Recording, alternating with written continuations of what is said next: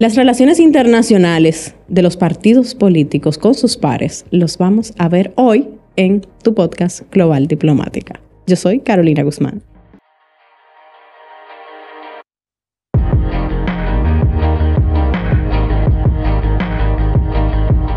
Eduarda, qué placer tener una joya de joven como tú, que sé que está tan bien preparada en este ámbito para hablarnos y ayudarnos a entender mejor sobre la internacionalización de los partidos políticos. ¿Cómo te sientes? Hola Carolina, yo estoy sintiéndome en familia, como en mi casita, porque eh, estoy contigo y verdad que como si fuese mi hermana y una persona a la que le tengo mucha aprecio, mucho afecto y gracias por permitirme también compartir eh, con todo tu público de este maravilloso podcast que estás llevando a cabo justamente para que la gente se entere un poquito de qué es el mundo de las relaciones internacionales, porque lo vemos como tan lejos. Sí. Y a veces es como algo tan cercano a uno, eh, porque básicamente es relaciones entre iguales, solo que tal vez en, en países diferentes. Sí, y justamente eso que mencionas, Eduarda, es de las dudas que siempre tiene el público nuestro, porque a veces creen que las relaciones internacionales se circunscriben a los estados y a ciertos organismos internacionales y no entienden que hay un alcance grandísimo. Y yo sé que tú como activista política tienes una vasta experiencia en esta área y de hecho estudiaste ciencias políticas, así que háblanos de eso. Sí, yo soy egresada de mi Universidad Autónoma de Santo Domingo en la en la licenciatura de Ciencia Política, soy politóloga, y desde hace 10 años, no que soy vieja, no soy vieja, ¿eh? yo, tengo, yo tengo 10 años sí en estos menesteres, pero es que comencé muy jovencita, a los 17 años, yo tengo 27. Entonces me apasionaba todo, todo este mundo de las relaciones internacionales, me apasionaba cómo eran las relaciones eh, que se daban entre los estados en ese momento tenía también esa concepción, pero la realidad es que también los partidos políticos convergen en diferentes espacios de acuerdo a su ideología, de acuerdo a su declaración de principios y hay diferentes organismos internacionales que los agrupan, diferentes organismos internacionales que de alguna forma preparan desde las juventudes, desde los organismos de juventudes que tienen, los organismos de mujeres, los organismos generales, como si fuesen asambleas eh, generales de debate, para promover los temas que son comunes y a partir de ahí emitir resoluciones, emitir, eh, digamos, hojas de ruta que le permita entonces trabajar desde sus partidos políticos en el ámbito internacional también, porque son partidos políticos, pero cuando tú sales de ahí, pues lo lleva a los territorios de tus diferentes eh, países y localidades. Y en ese sentido, Eduarda, ¿cuáles organismos eh, políticos tú puedes decir que, que conoces, de los cuales tú dices, según su ideología, dónde, qué, qué partido se puede afiliar a cuál o qué? Bueno, tú sabes que están los de derecha, están los de izquierda. Yo te puedo hablar muchísimo de los de izquierda, porque yo soy progresista, pero sé que está la OTCA, por ejemplo, que es la organización que reúne a todos los partidos políticos que son de corte eh, de derecha o de corte conservador. En el caso de eh, los partidos de, de, izquierda, hay diferentes organizaciones, diferentes organismos internacionales que ah, donde confluyen. Por ejemplo, está la COPAL, Tú, sí. tú estuviste un tiempecito allá con nosotros eh, en, la COPAL y eh, justamente la, la, COPAL, que es la Conferencia Permanente de Partidos Políticos de América Latina y el Caribe, está circunscrita a todos los países de nuestra región, de esta América Latina. Entonces es el organismo más grande, digamos, que tiene la región. Tiene actualmente creo que 72 países o partidos políticos miembros de todos los países que componen América Latina, pero también está el Grupo de Puebla, que es una articulación de eh, partidos políticos, no de partidos políticos, perdón, es una articulación que reúne a los presidentes vicepresidentes y ex cancilleres de partidos políticos de corte de izquierda.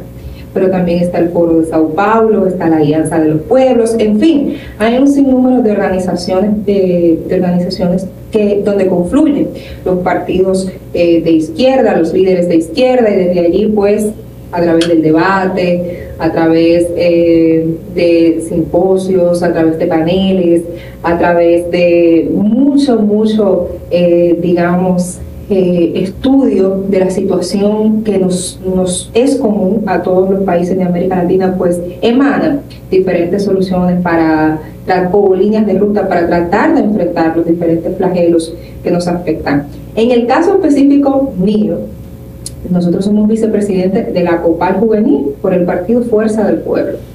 Eh, y en ese sentido, nuestro, nuestro organismo internacional al que pertenecemos está trabajando una agenda conjunta para las juventudes de cara o las juventudes del 2021 de cara a los próximos años, en el sentido de cuáles son los temas que nos afectan, qué podemos hacer para visibilizar esos temas y hemos creado el Foro Juventud del 21 lo hicimos durante la pandemia, eh, hablamos y abordamos muchísimos temas como el desempleo, como la inseguridad, la falta de oportunidades, cuántos jóvenes finalmente somos los que componemos América Latina, que somos alrededor de 109 millones de jóvenes en edades entre 15 a, 30 años.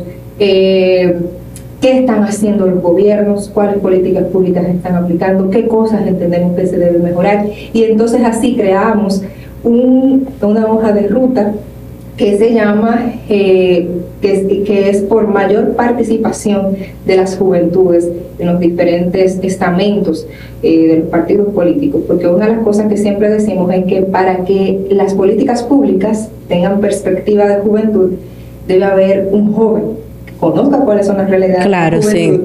promoviendo y trabajando en favor de esas políticas. Pero eso lo pudimos diseñar a partir de este foro de Juventud del 21 que duró alrededor de unos 10 días, eh, todos los días dando conferencias, talleres, simposios, paneles. Eso lo hicimos en pandemia. ¿eh?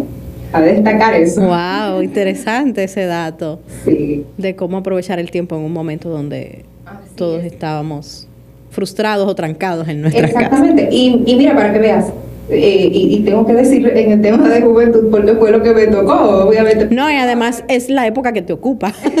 Pudiéramos hablar de, de, otros temas, pero me gusta rescatar esa experiencia porque muchas personas pensaron, ah, todos los jóvenes están eh, haciendo mm, tal, tal vez tonterías, pero no, habían jóvenes de toda América Latina, yo te puedo decir, por ejemplo, estaban los jóvenes de El Salvador, estaban los jóvenes de Honduras, estaban los jóvenes de Paraguay, de Uruguay, de Chile, de Argentina, República Dominicana, estaban los jóvenes eh, de Cuba, estaban los jóvenes de Puerto Rico, del Partido Independentista de Puerto Rico, estaban los jóvenes Inclusive tuvimos que, hacer eh, espacios de traducción simultánea porque estaban los de las islas, San Martín, Estatia, Sabas, eh, Jamaica. Entonces teníamos que hacer traducción simultánea dentro de los paneles. Y estábamos debatiendo temas que afectan a toda nuestra región, porque cuando nosotros nos pusimos a debatir, cuando vemos el desempleo, por ejemplo, uno de los principales temas, el tema de eh, la, la formación formal, en el sentido de ir a la universidad, de acceso a una educación, salió como uno de los eh, temas también de interés en la segunda posición. Y eso se repetía en todos los países que nosotros podíamos eh, hacer la evaluación, los jóvenes de Colombia también, por decirte, Panamá, por también mencionarte los de Centroamérica, Panamá, Guatemala, y, así, desde el río Bravo hasta la Patagonia, porque estuvimos también con los jóvenes de eh, México, que ya es más allá eh, el PT de México. Entonces, todos los debates nos dieron que realmente teníamos problemas comunes, al igual que sucede en otras áreas. Así es, Eduardo. Y de hecho, eso que mencionas sobre el, eh, el, desempleo en la juventud, es muy fácil desde la perspectiva de una persona que ya pasó la etapa, decir o medir cómo los jóvenes pueden eh, asumir ciertas responsabilidades sin entender realmente cuáles son las preocupaciones que le ocupan a los jóvenes. Entonces, qué bueno que esos foros políticos no se circunscriben a una población tal vez más adulta, porque tiene ya un pensar y, y otras circunstancias. Nosotros ahora mismo tenemos un, una época de vida que no fue la que le ocupó a, a nuestros padres. Exactamente, además las realidades que, que no son comunes ahora no son las realidades que tuvieron que vivir, o sea, nosotros estamos en una era totalmente diferente, una era que también Yo siempre menciono el tema de que los países necesitan de alguna manera explotar eh, mucho más eh, las capacidades productivas que tienen y eso va muy de la mano de la tecnología. Y los que manejan realmente, y, modestia, y que no se me sientan mal los, que son un poquito más adultos, pero los que conocen y manejan al dedillo eh, estas nuevas plataformas digitales, cómo hacer las cosas a través de la web, porque son nativos, hasta a mí a veces se me complican ciertas cosas, pero los que son nativos eh, de, esta, de esta era de la, de la comunicación, de la información, manejan más rápido. Y esas son capacidades, esas son calidades, esas son eh, potencialidades que se pueden utilizar para generar mayor producción en nuestros países. Y los jóvenes solamente están esperando que se les brinde la oportunidad, que se les permita eh, de alguna forma acceder para demostrar de lo que son capaces de hacer. No, y si bien como tú eh, explicabas sobre los retos que tenemos ahora, eh, según la, época en la que vivimos, si bien tenemos muchas facilidades, también tenemos eh, otras partes que son preocupantes. Por ejemplo, la exposición que tenemos ahora por las redes sociales, si bien son una, una, herramienta a la cual le podemos sacar bastante beneficio y que tenemos una naturaleza inclinada a manejarlas, estamos en una posición donde hasta el hecho de tu compartir sanamente, como, como vimos la, primera ministra de Finlandia compartiendo, ya te están grabando y ya te están subiendo y ya te están haciendo una mala fama por, por el hecho de del acceso que se tiene ahora mismo a, tantas plataformas y a tantos teléfonos y a tantas cosas que no fueron las de nuestros padres. Yo simplemente, qué bueno que pusiste eh, ese caso, porque a, a las personas a veces se les olvida que Fuera de que nosotros, lo digo yo, eh, porque soy miembro de un partido político, soy miembro de la Fuerza del Pueblo, tengo funciones en la Fuerza del Pueblo, asumo a la Fuerza del Pueblo, es parte de, de mí, de mi vida, de mi diario vivir, como militante y como miembro. Pero a las personas también se le olvida que uno es un ser humano. Sí.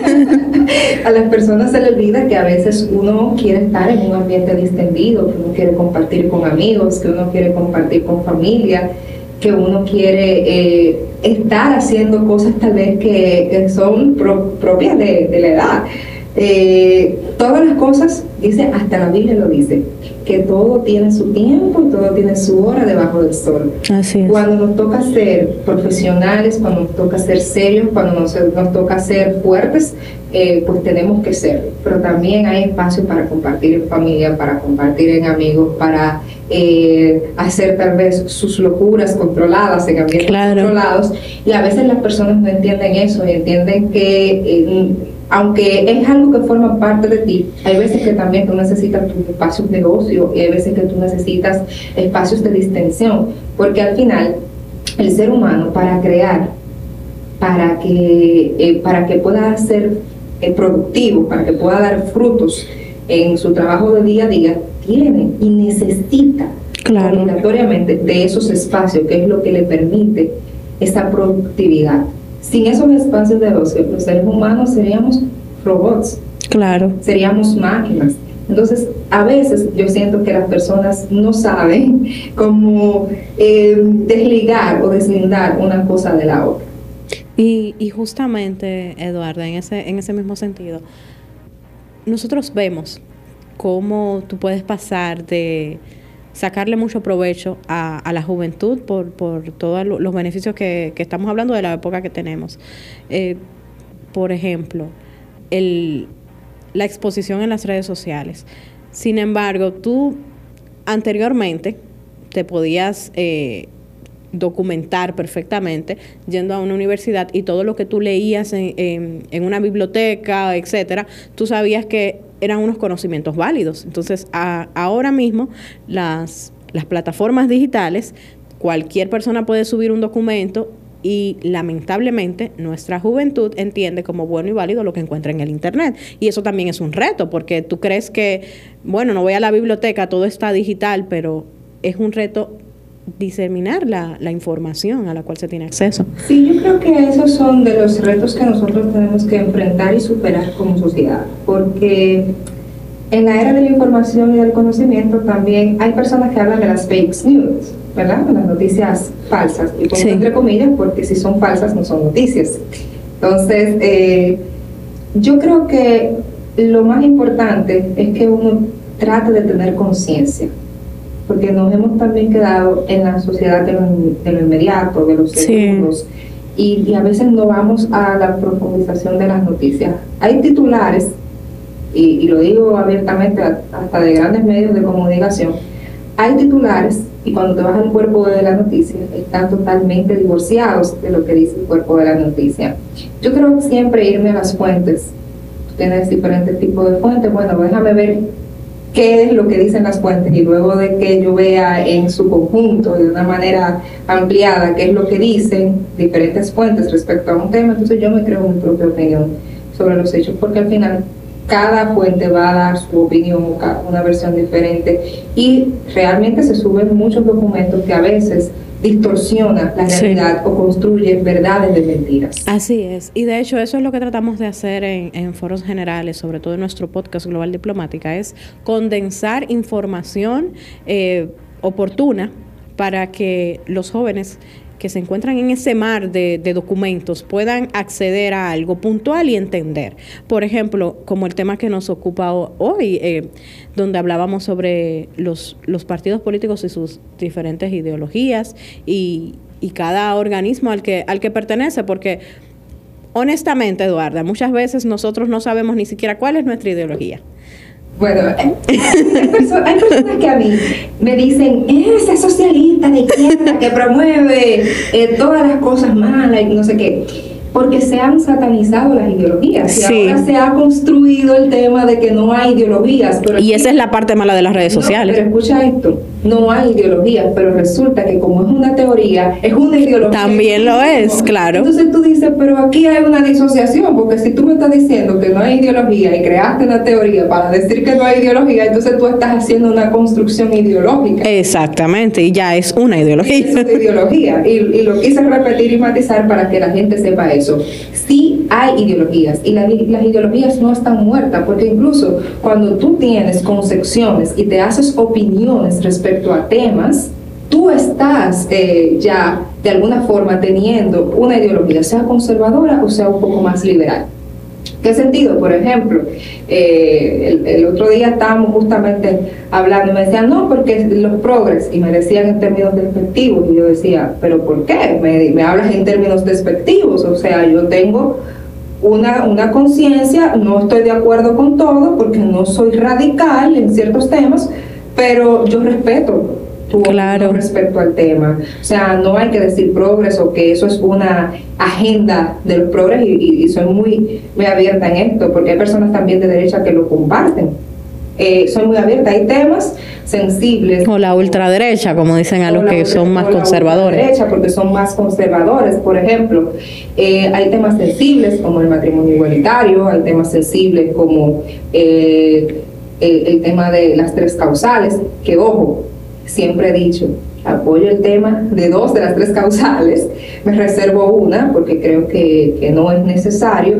Eh, y eh, en, el, en, el, caso, por ejemplo, eh, del matrimonio igualitario, siempre digo, yo respeto la libertad que tiene cada ser humano de decidir. No creo que son individuos que ya se tienen reconocimiento ¿verdad? legal, pero también hay normas sociales que nos hemos dado de convivencia, entonces hay cosas que hay que respetar.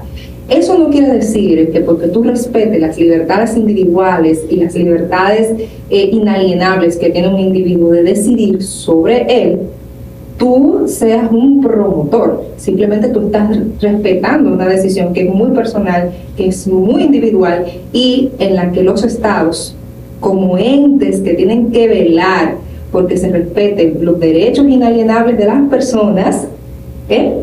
no pueden meterse. El Estado como ente regulador, y eso es lo que la gente a veces se confunde, el Estado como ente regulador lo que tiene es que garantizar que el individuo, sea cual sea su decisión, va a tener el, acompañamiento y el respaldo del Estado. No sé si me doy a entender. No, claro que sí. Y, de hecho, tú que hablas de, de que eres se podría decir izquierda. Sí, yo soy de izquierda. Eh, orgullosamente. sí. Eh, háblame de los, los aspectos positivos, porque la izquierda en América Latina, lamentablemente hay una campaña donde vemos lo malo o donde se proyecta eh, cosas por las cuales eh, muchos países, eh, por ejemplo, su economía no va bien. Y Todo lo contrario, Carolina. Esa es de las construcciones de mentira que han hecho creer que son de verdad. Por ejemplo, Bolsonaro, ¿de qué es? ¿De izquierda o de derecha? Izquierda. no, es de derecha. Bolsonaro es un ultraconservador. Macri, ¿de qué es? Ah, de derecha, claro, de derecha. Y si así nos vamos, Donald Trump, ¿de qué es? De derecha. De derecha, sí. Y si así nos vamos, te he mencionado tres, pero si nos ponemos a ver eh, a América Latina, nos damos cuenta de que el gobierno de izquierda, los países que han tenido gobiernos de izquierda, son los que han elevado su crecimiento. Brasil, Argentina, Venezuela, en el momento en que estuvo Hugo Chávez, eh, la República Dominicana, con un gobierno de izquierda, pero si así nos vamos a todos los países que tuvieron gobierno de izquierda desde el año 1996 eh, hacia hace poquito, cuando eh, estalló la crisis y América Latina comenzó una ruta convulsa, ¿eh? cuyo primer golpe nosotros lo vemos, que fue en el año 2009 en Honduras, justamente con el Celaya, que, oye, ¿por qué? Para que, para, para que vayamos a ese punto que me gustaría de alguna forma puntualizar, para que entendamos qué ha pasado en América Latina. En el año 2009 se produce un golpe de Estado en Honduras al expresidente Manuel Zelaya, simplemente por querer consultar al pueblo hondureño si en algún momento quisiese reformar la constitución de Honduras para promover una nueva repostulación presidencial. Lo destituyeron, promovido por Josh, ¿eh? por Juan, Juan, Juan Orlando Hernández, ¿Y qué pasó? Fue derrocado, pero ¿quién subió al poder?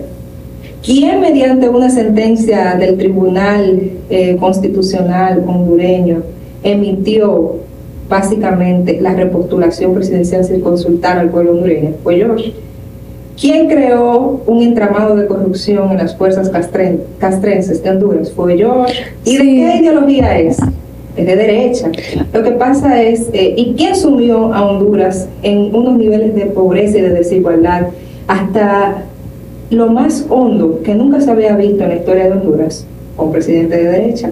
Lo que pasa es que se ha querido satanizar la izquierda. No, y yo recuerdo que en ese momento lo que se decía mucho de del presidente Zelaya es que la constitución hondureña es una constitución petra, es decir, no, no puede ser cambiada. No es como la nuestra que, bueno, nos conservamos la opinión. Pero, pues. veas, la, la, cláusula petra se cambió con una decisión que él llamó al Tribunal Constitucional de Honduras y se emitió la sentencia. Ni siquiera con una urna consultiva no vinculante, que eso fue lo que trató de hacer Celaya, una urna consultiva no vinculante para saber ¿Qué decía el pueblo? ¿Qué entendía la gente que se podía hacer al respecto? No era para cambiarle. Y fíjate cómo se cambió. Eso lo hizo uno de izquierda, no, lo hizo uno de derecha. Entonces vemos que realmente lo que se ha querido es satanizar a la izquierda. Pero ¿qué pasó con Fernando Lugo en Paraguay? Un golpe de Estado mediante campañas de descrédito para luego promover un golpe a la institucionalidad democrática. Pero sí ha pasado con casi todos los presidentes de izquierda. Pasó con Dilma Rousseff también, pero no fue para llegar a Dilma sino para llegar a Lula, para encarcelarlo mediante una campaña también de descrédito. Hay un, un artículo muy bueno de Manolo Pichardo, que siempre me gusta hacer referencia a él. Un querido amigo de Global Diplomática. Se titula El Plan Atlanta.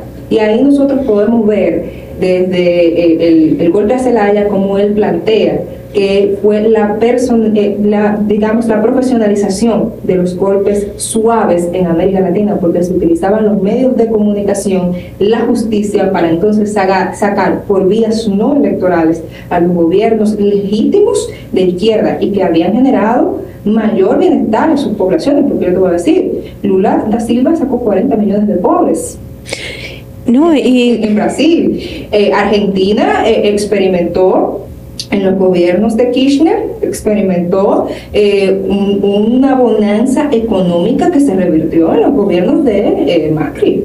Esa es la realidad de América Latina. Pero la realidad que da más duro, si podemos decir así, sobre todo para el panorama internacional, Eduarda, es que Venezuela no termina de recuperarse. Sin embargo, vemos que la proyección económica que ha tenido Venezuela en estos eh, últimos meses, cada vez se, se van estabilizando los precios y la balanza comercial va subiendo y todo eso, pero no termina de salir. Porque Venezuela tiene una situación que es muy particular y, es una situación que hasta que no se liberen las reservas y eh, el dinero congelado que está en cuentas de Estados Unidos, del pueblo venezolano, por concepto eh, del intercambio, digamos, por ponerlo de alguna manera, eh, o de la venta, porque es venta de petróleo a diferentes países, ese dinero no lo tiene Venezuela. Ese, ese dinero está en cuentas de los Estados Unidos porque las cuentas de Venezuela están embargadas. Básicamente, Venezuela sufre un bloqueo económico desde hace años. Entonces, es imposible que un país pueda recuperarse de manera total.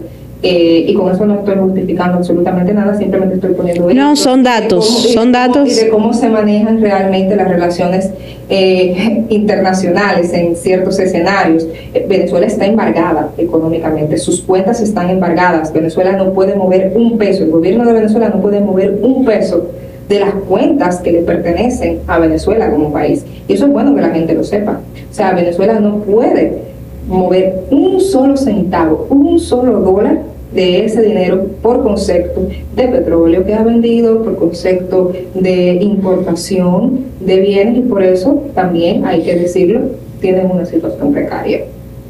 Esos son datos importantes y, y, es por esto que nosotros apelamos a que las personas se entiendan. ¿Cuál es la ideología con la que usted se identifica antes de militar en algún partido o de acercarse a algún partido? Y, y ya, si le interesan las relaciones internacionales, entender a qué organismos políticos internacionales pertenece dicho partido para que usted pueda comulgar, entender y manejar lo que son los temas internacionales, las políticas públicas que, que, que nos ocupan a todos. Sí, porque por ejemplo, los partidos de derecha, siempre van a tener una cierta inclinación por proteger el capital, por proteger a los capitalistas. Sin embargo, los partidos de, de, izquierda tienen inclinación por favorecer a las grandes mayorías, crear políticas públicas que mejoren sus condiciones de vida, crear políticas públicas orientadas a paliar la situación de vulnerabilidad de la gente, orientadas a eh, generar oportunidades igualitarias para todos y todos. Y uno diría, ¿y dónde está el balance? Porque realmente proteger al mercado es muy importante para poder desarrollar una buena economía. Ahí, es que entonces sí entra en, el tema de los ultraderechas y los ultraizquierdas.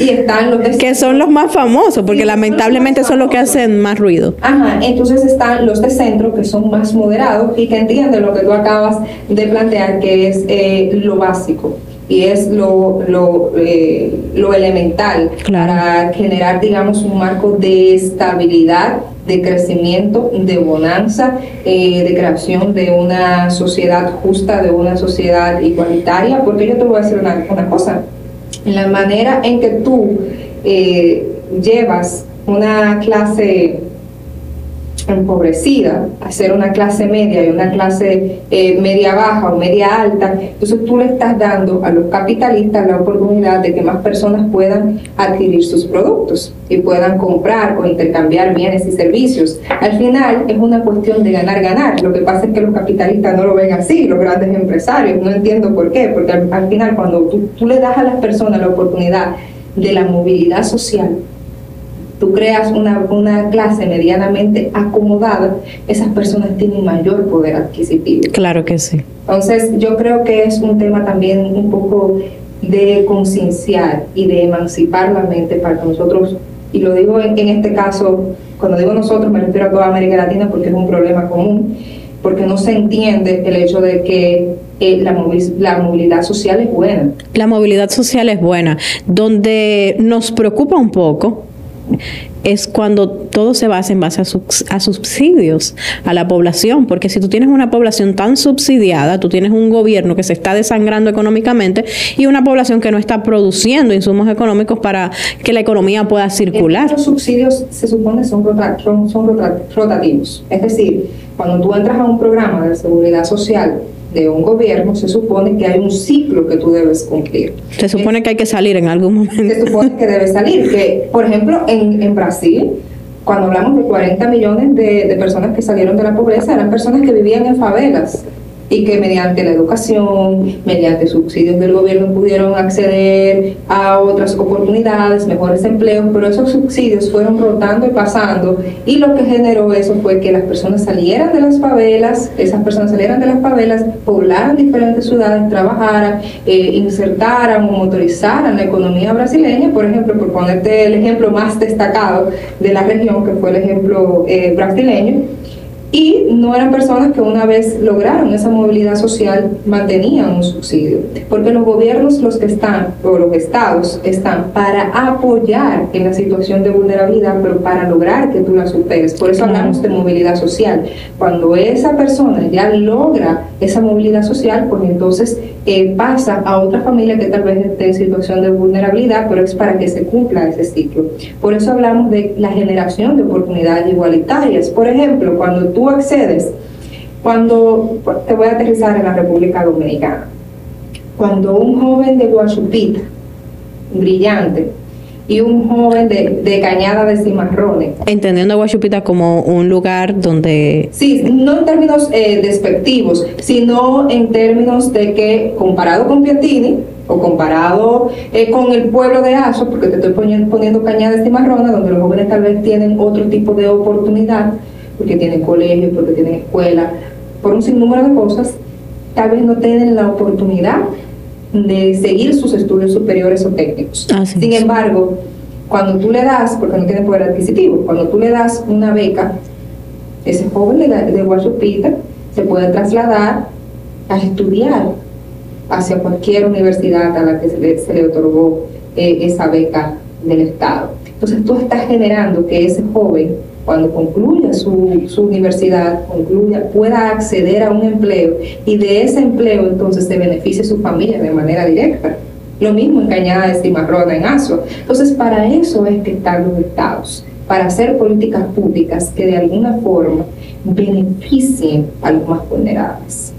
Y si dejamos a... Y, también a, los, a, los, a los dueños del capital, porque sin ellos también es importante.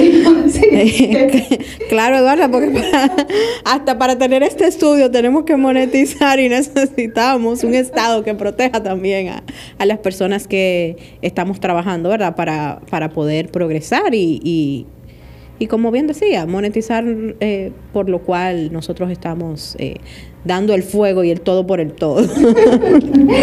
Mira, me gustaría también hablarte un poquito, eh, y no me lo has preguntado, pero no me puedo...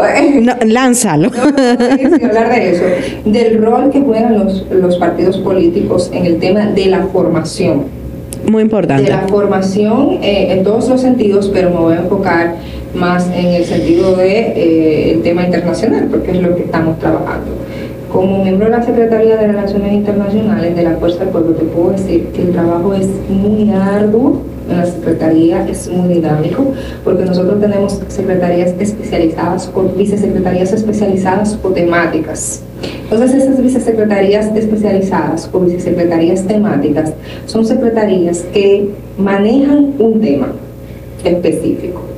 Por ejemplo, la vicesecretaría de Asuntos Haitianos entendiendo Haití como nuestro principal socio comercial, que en días, en estos días eh, han tenido eh, pues situaciones difíciles de afrontar. Ahí está la compañera Rebeca.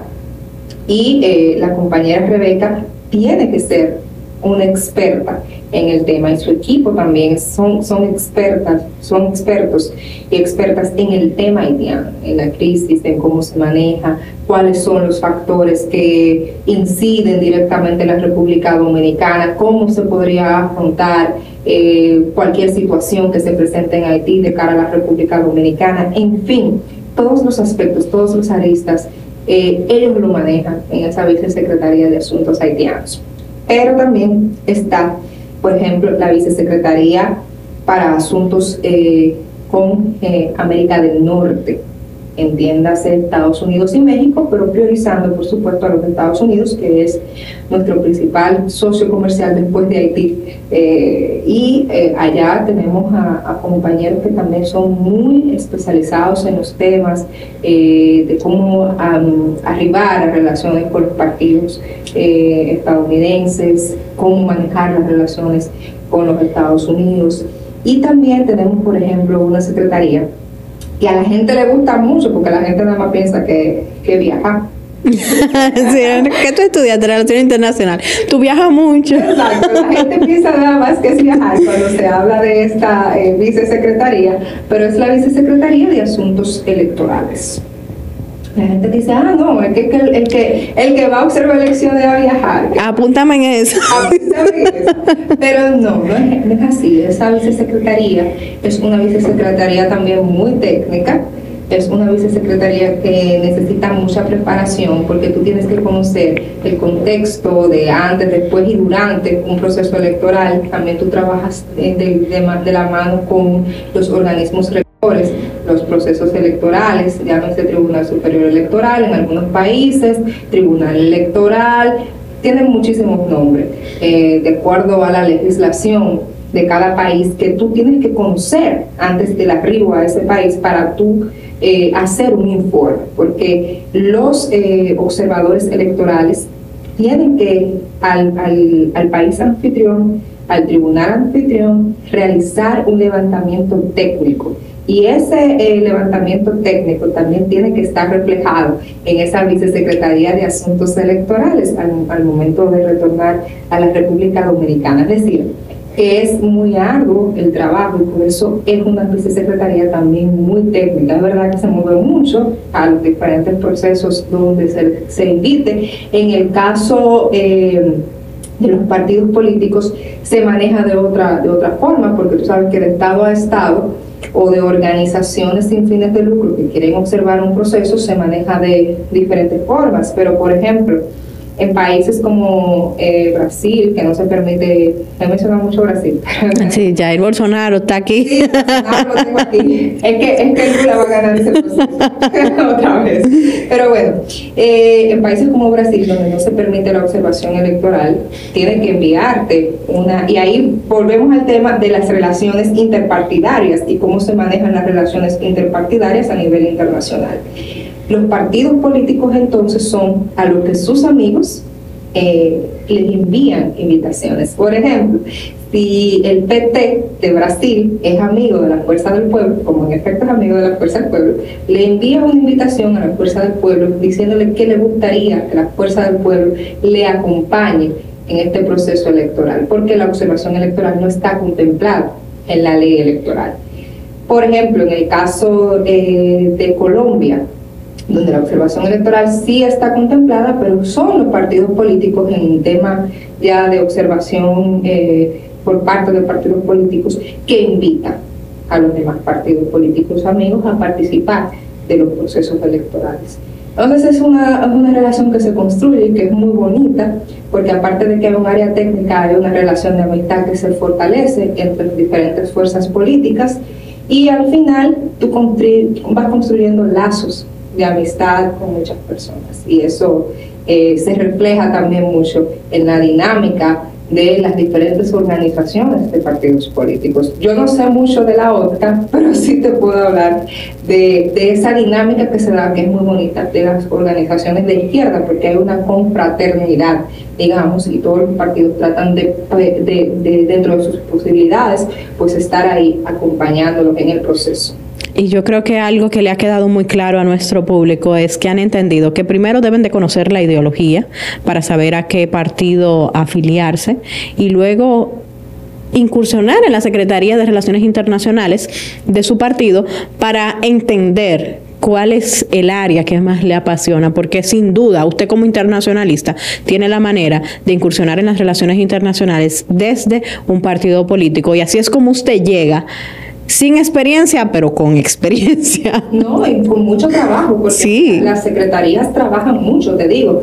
Eh, nosotros Cuando ningún partido político aquí en la República Dominicana, que ni siquiera, es más, nadie en la República Dominicana estaba hablando del conflicto Rusia-Ucrania, la Secretaría de Relaciones Internacionales de la Fuerza del Pueblo hizo un panel para conocer los diferentes aspectos, el aspecto geopolítico, geoeconómico y su impacto en la República Dominicana.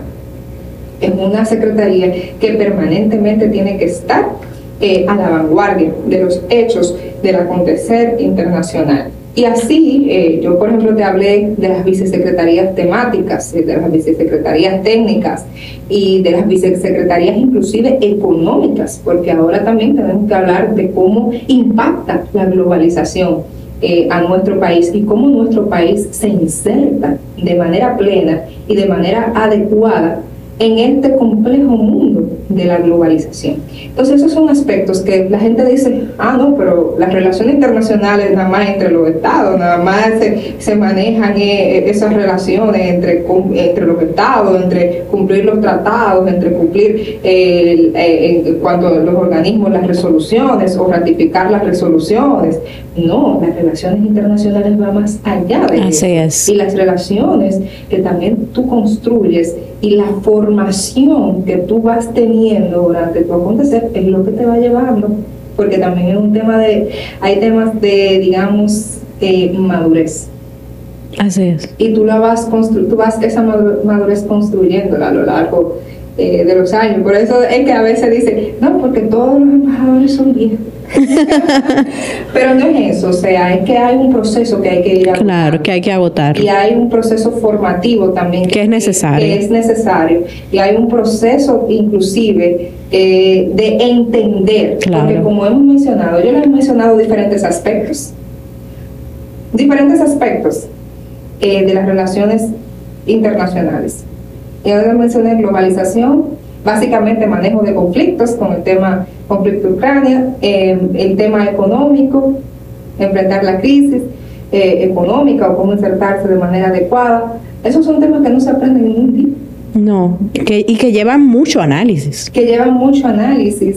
Los, los aspectos geopolíticos, entender el porqué de las cosas.